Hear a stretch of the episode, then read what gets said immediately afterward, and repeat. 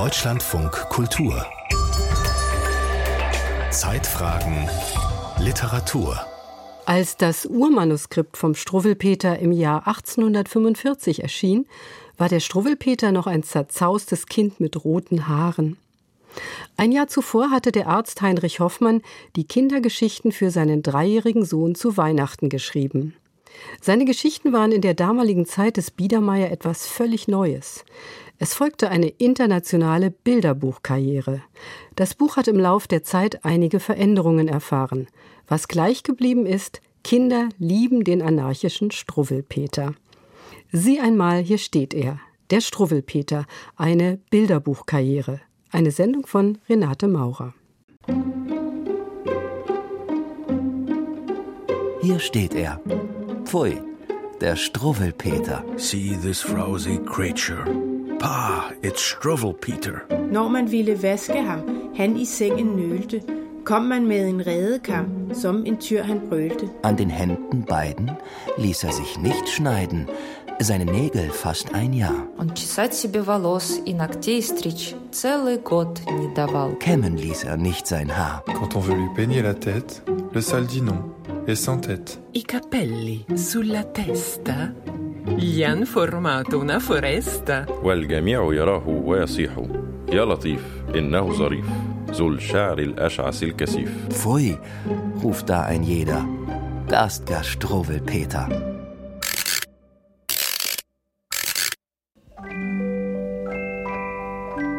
Eine Weihnachtsgeschichte. Sie spielt in Frankfurt im späten Biedermeier. Im Dezember 1844 durchstöbert der Arzt Heinrich Hoffmann die Buchläden nach einem Bilderbuch als Weihnachtsgeschenk für seinen kleinen Sohn. Bunt und lustig soll es sein, dem Kleinen Freude machen. Aber was fand ich? Lange Erzählungen oder alberne Bildersammlungen, moralische Geschichten, die mit ermahnenden Vorschriften begannen und schlossen. Wie das brave Kind muss wahrhaft sein oder brave Kinder müssen sich reinlich halten und so weiter. Nichts für einen Dreijährigen. Und so kommt er nur mit einem leeren Heft nach Hause, das er seiner Frau mit den Worten überreicht: Hier ist das gewünschte Buch für den Jungen. Sie nahm es und rief verwundert: Das ist ja ein Schreibheft mit leeren weißen Blättern. Nun ja, da wollen wir ein Buch daraus machen. Ein Spätsommervormittag in Berlin-Kreuzberg. Nina Weniger und ihre jüngere Schwester Johanna Hessenberg, die eine Schauspielerin, die andere Saxophonistin, sitzen in Johannas Wohnung und blättern im allerersten Struwwelpeter. Das heißt, in einem Nachdruck des Originalexemplars, wie Hoffmann es damals seinem kleinen Sohn auf den Gabentisch gelegt hatte. Die Zeichnungen im Stil von Karikaturen, Comics, würde man heute dazu sagen. Ach, ganz lustig, das mal mit so einem gelben Kleid zu sehen, oder? Ja. Oh, und dieser Schneider, der sieht allerdings ganz schön bösartig aus. Mit seinem fliegenden Frack und fliegenden Haaren, wie er da angestürzt kommt. Ja, der kommt wie so ein Luftgeist da angeflogen. Aber ich kenne das noch so mit so Blutspritzen. Ja, stimmt. Das fehlt hier. Das stimmt. Kein Blut zu sehen. Also ich fand es nicht gruselig. Niemals. Und ich erinnere mich noch sehr gut daran, wie ich immer am Daumen genuckelt habe. Die beiden Schwestern sind in Frankfurt geboren und mit dem Struwwelpeter groß geworden. Mit dem Struwwelpeter der späteren Fassung, wie wir ihn alle kennen. Mit einer Besonderheit. Der Unterschied war einfach der, dass uns immer gesagt wurde, das hat ein Ur-Ur-Urgroßvater geschrieben. Das war als kleines Kind natürlich sehr abstrakt. Man hat den ja nie kennengelernt und irgendwie denkt man ja auch, naja, die anderen Kinder haben auch irgendwelche Ur-Ur-Urgroßväter, die irgendwas geschrieben haben. Und ich erinnere mich auch an unsere Großmutter, die hat immer Führungen im Struwwelpeter-Museum gemacht am Wochenende und da war ich als Kind auch sehr oft dabei und fand das immer total spannend, das zu hören, was sie da so erzählt hat über den Heinrich Hoffmann, über sein Leben und über die Entstehungsgeschichte des Struwwelpeters. Sechs kurze Geschichten über widerspenstige Kinder und einen schlauen Hasen. In Bildern und Versen waren es anfangs. Die meisten der Figuren hatte sich Hoffmann, damals 35, praktischer Arzt, Armenarzt und seit kurzem auch Anatomielehrer am Senckenbergischen Institut, schon vorher ausgedacht, im Umgang mit seinen kleinen Patienten. Und er hat erzählt, dass es damals so war, dass man den Kindern immer gesagt hat, wenn du nicht artig bist, dann kommt der Schornsteinfeger oder der Onkel Doktor. Was dazu geführt hat, dass die Kinder alle höllische Angst vorm Arzt hatten. So wie der Doktor an das Bett des kleinen Patienten tritt, weint, schreit, brüllt dieser mörderisch. Da nahm ich rasch das Notizbuch aus der Tasche. Ein Blatt wird herausgerissen, ein kleiner Bube mit dem Bleistift schnell hingezeichnet und nun erzählt, wie der Schlingel sich nicht die Haare, nicht die Nägel schneiden lässt. Und immer länger zeichne ich Haare und Nägel, bis zuletzt von der ganzen Figur nichts mehr zu sehen ist als Haarsträhnen und Nägelklauen. Das frappiert den Desperaten derart, dass er schweigt, hinschaut.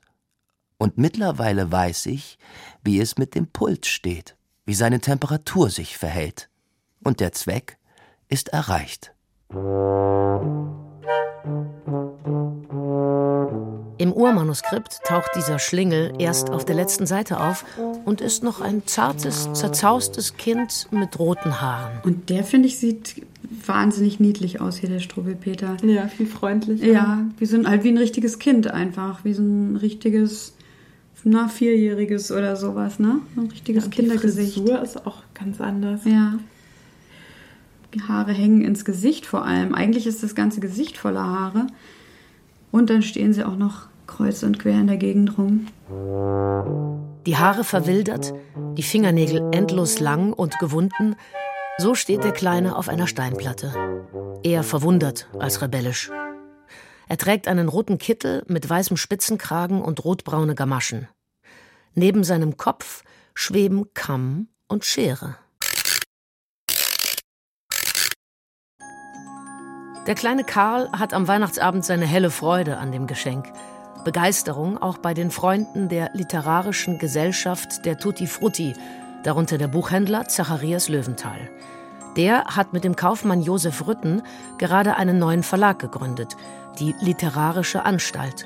Dort kommt zur Weihnachtssaison 1845 das Heft als Buch heraus, unter dem Titel Lustige Geschichten und drollige Bilder mit 15 schön kolorierten Tafeln für Kinder von drei bis sechs Jahren.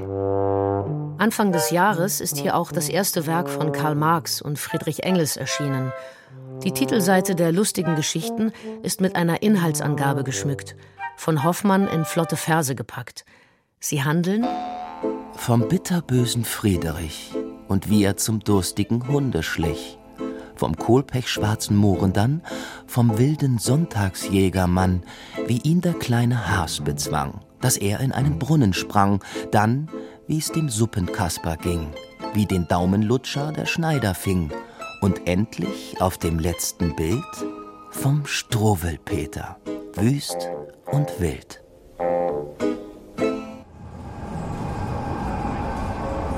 Das Struwwelpeter-Museum in Frankfurt ist vor gut einem Jahr in die neue Altstadt umgezogen, in zwei nebeneinander stehende Giebelhäuser mit hübsch restaurierten Fassaden.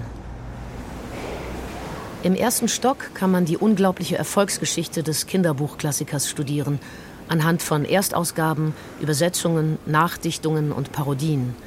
Und gleich daneben das Leben und sonstige Werk des Arztes Heinrich Hoffmann, der auch Reformer der Psychiatrie, satirischer Dichter und Zeichner, begeisterter Salongründer politisch engagierter Bürger und vieles mehr war. Was die Bilderbuchkarriere des Struwwelpeter angeht, kann einem die Museumsleiterin Beate Zekorn von Bebenburg viele interessante Details erzählen. Also die erste Auflage wurde zum Preis von 48 Kreuzern angeboten und es waren noch nicht alle Geschichten drin, es waren sechs Geschichten und es wurden sehr wahrscheinlich 3000 Exemplare gedruckt. Hoffmann hat selbst mal von 1500 gesprochen, aber diese 3000 Exemplare, die zum Weihnachtsgeschäft produziert wurden, die gingen wohl weg wie ja, warme Semmeln. Das Buch muss billig sein, hatte Hoffmann vorgegeben.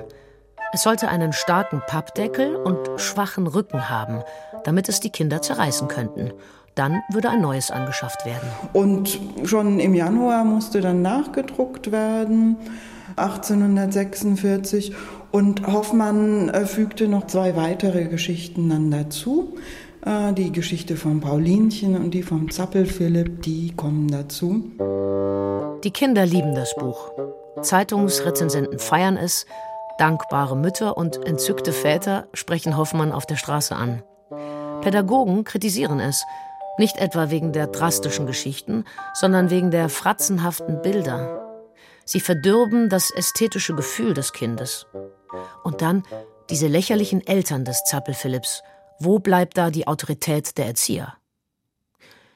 In der fünften Auflage von 1848 sind dann schon alle zehn Geschichten enthalten und der Struwwelpeter vom letzten auf den ersten Platz gerückt.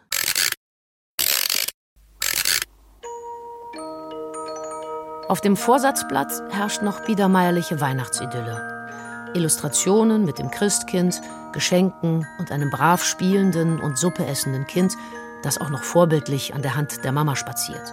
Dazu adrette Verse. Wenn die Kinder artig sind, kommt zu ihnen das Christkind. Dann aber, fast möchte man sagen, Bautz, geht es gleich los mit dem garstigen Struwwelpeter.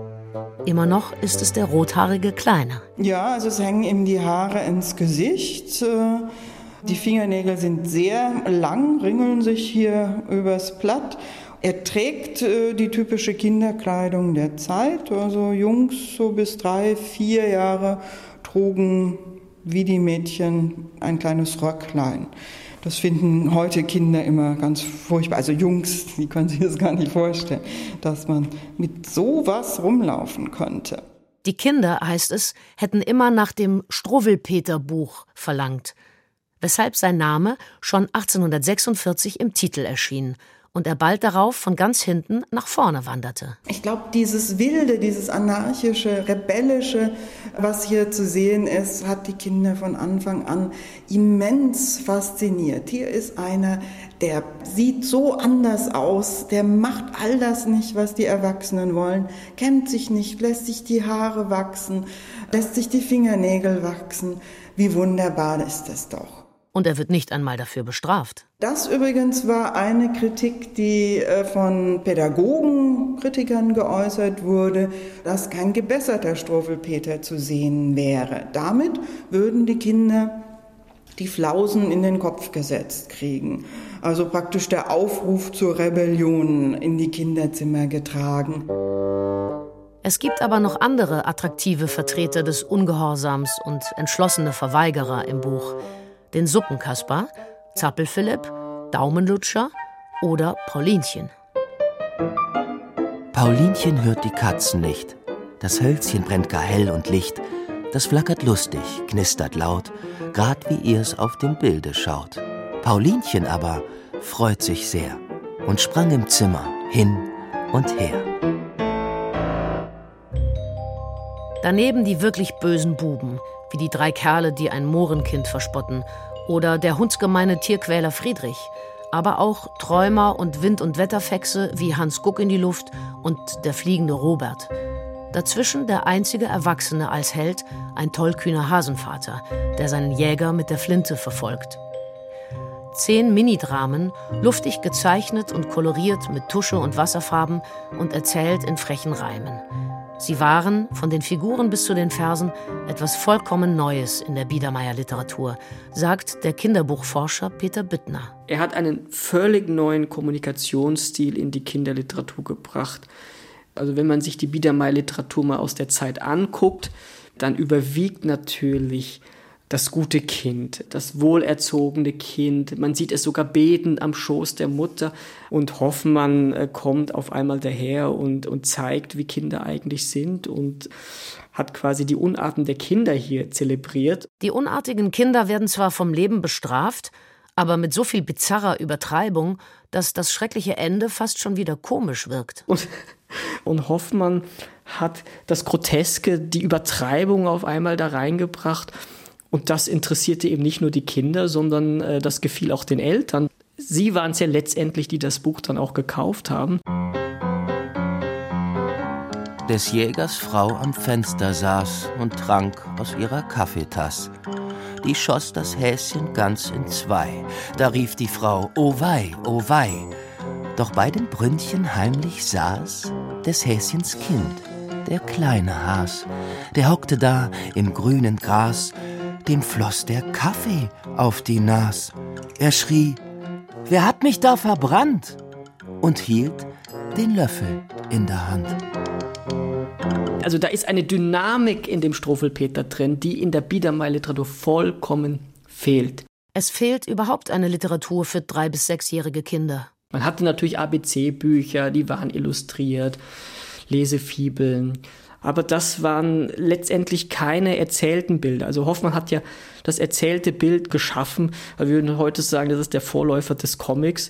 Und das war eben das Neue. Er hat eigentlich das moderne Kinderbuch geprägt, das eigentlich auch eine enorme Befreiung auch für diese Zeit war. 1873 erscheint die hundertste Auflage des Struwwelpeter. 1896, zwei Jahre nach Hoffmanns Tod, bereits die 200. Auflage.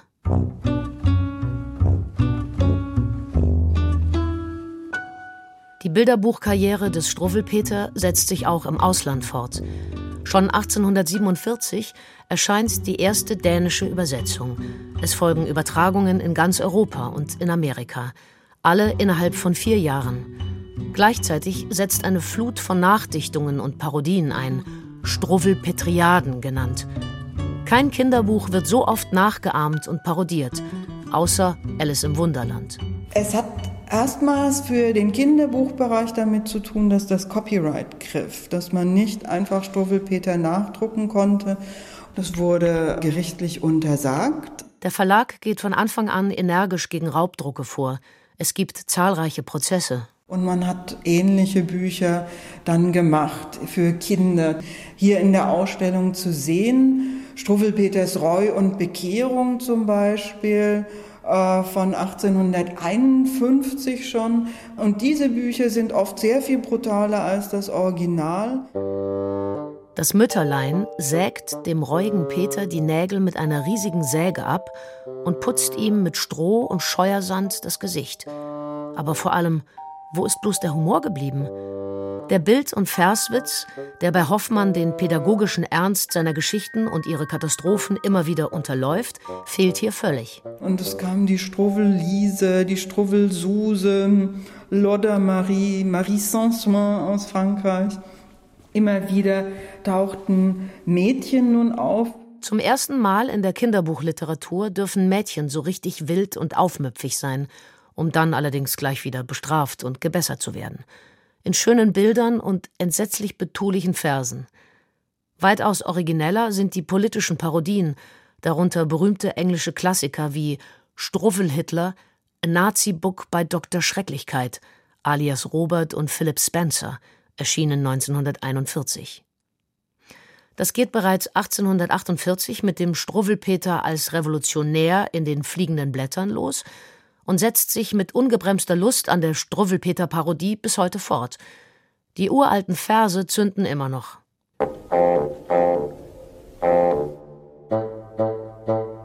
(1858) zeichnet Hoffmann die Bilder noch einmal komplett neu.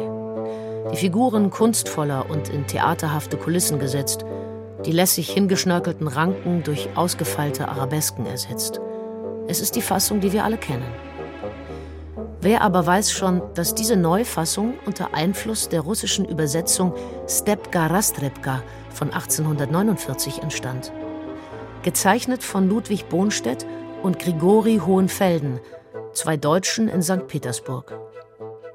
Bohnstedt, ein hoch angesehener Architekt und Kunstprofessor, setzte später seine Karriere in Gotha fort. Der Struwwelpeter-Forscher Walter Sauer hat äh, schon in den 80er Jahren herausgefunden, dass Heinrich Hoffmann für seine eigene Neufassung sich hier bildlich hat stark inspirieren lassen, sich einige Elemente rausgeholt hat daraus.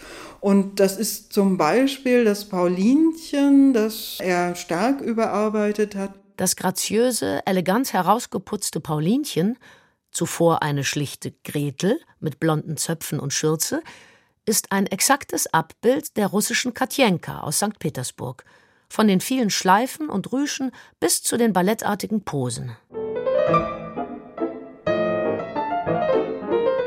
Hoffmann selbst hat die Komik neben der Tragik verstärkt, hat eine Suppenschüssel auf das Grab des Suppenkaspers gesetzt und eine Maske in den Kulissen der Daumenlutscher-Geschichte versteckt, die erst böse, dann schadenfroh lächelnd auf Konrad herabblickt.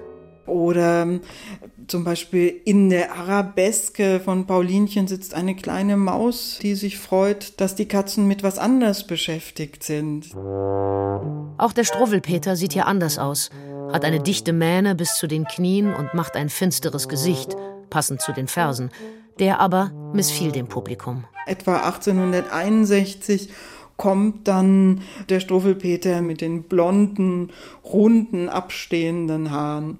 Der selbstbewusste, rotbackige Kerl auf dem Podest mit dem gewaltigen Afro, der wahrscheinlich gar nicht Hoffmanns Werk ist, sondern von einem Zeichner aus der Frankfurter Künstlerfamilie Klimsch stammt. Der Held steht hier auf dem Podest und man zeigt auf ihn, aber nicht um ihn auszulachen, meine ich, sondern ihn auch Anerkennung zu zollen.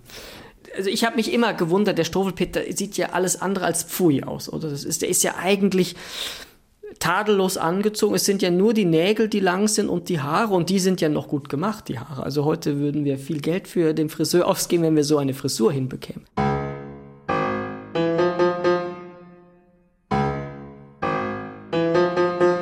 Und noch eine Weihnachtsgeschichte.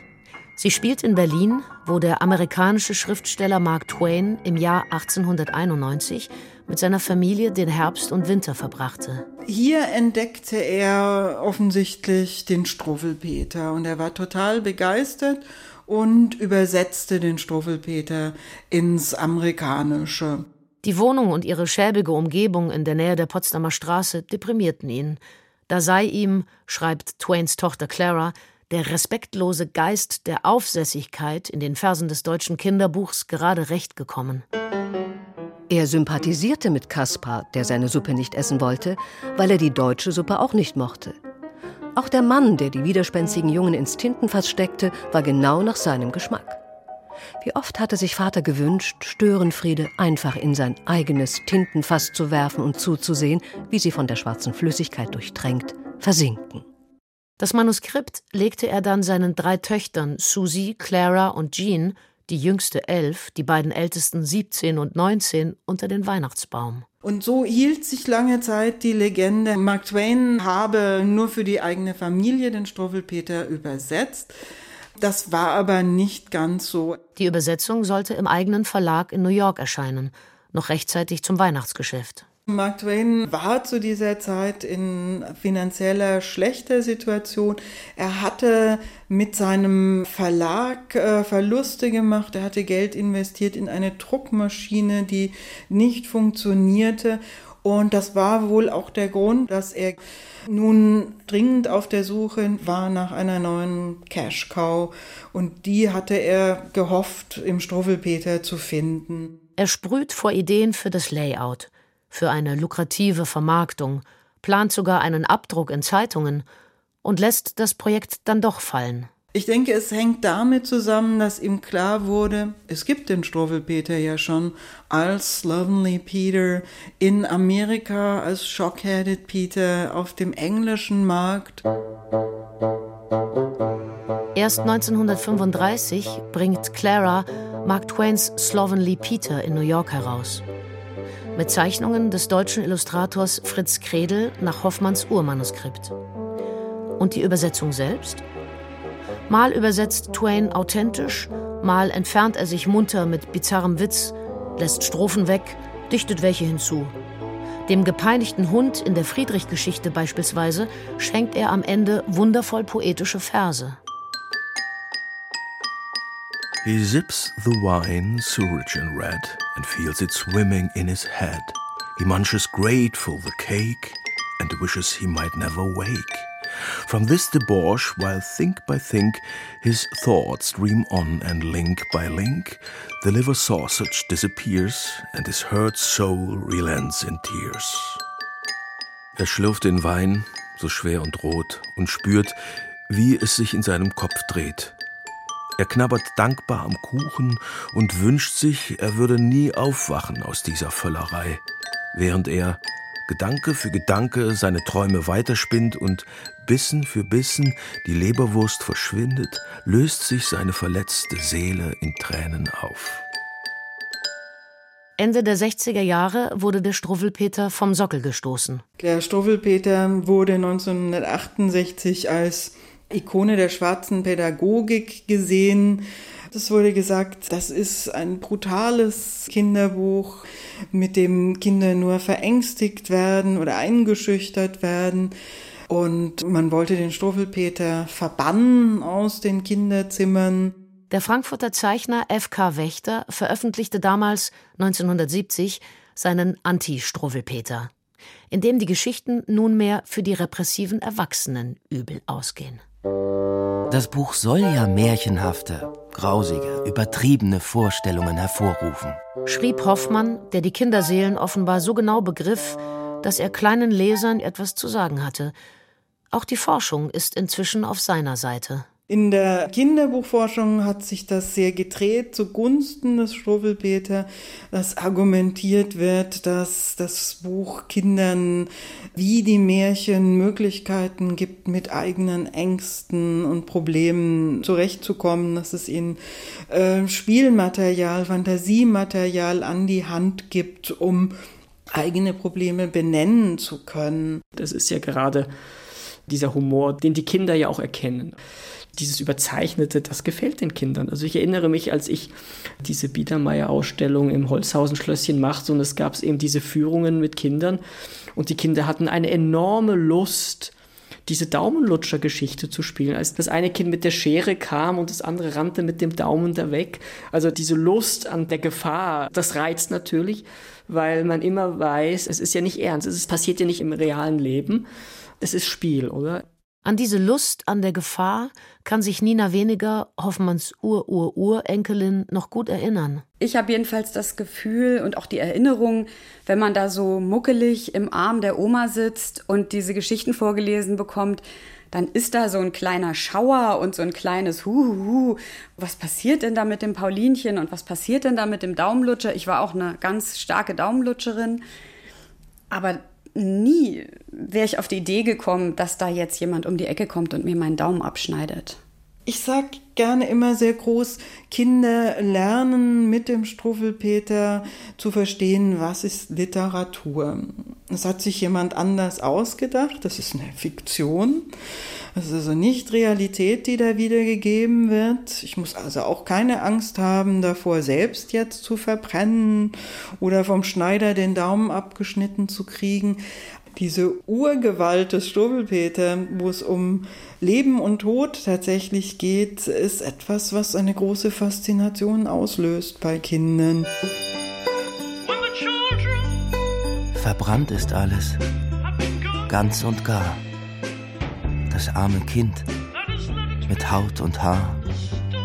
Ein Häuflein Asche blieb allein und beide Schuh, so hübsch und fein.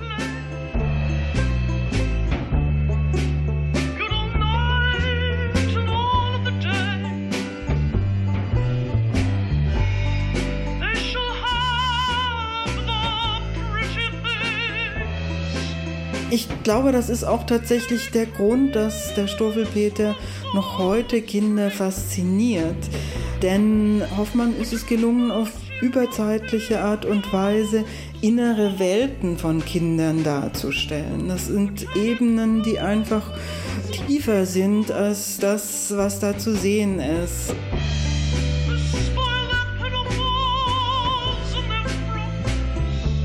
Sieh einmal, hier steht er, der Struwwelpeter, eine Bilderbuchkarriere.